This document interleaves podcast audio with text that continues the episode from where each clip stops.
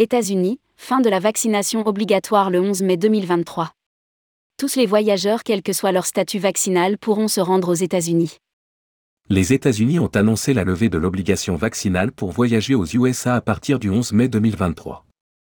Rédigé par Céline Imri le mardi 2 mai 2023.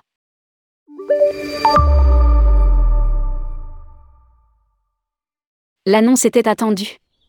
Après avoir prolongé l'obligation vaccinale en avril dernier pour un mois, les autorités américaines ont annoncé que cette obligation sera levée dès le 11 mai 2023.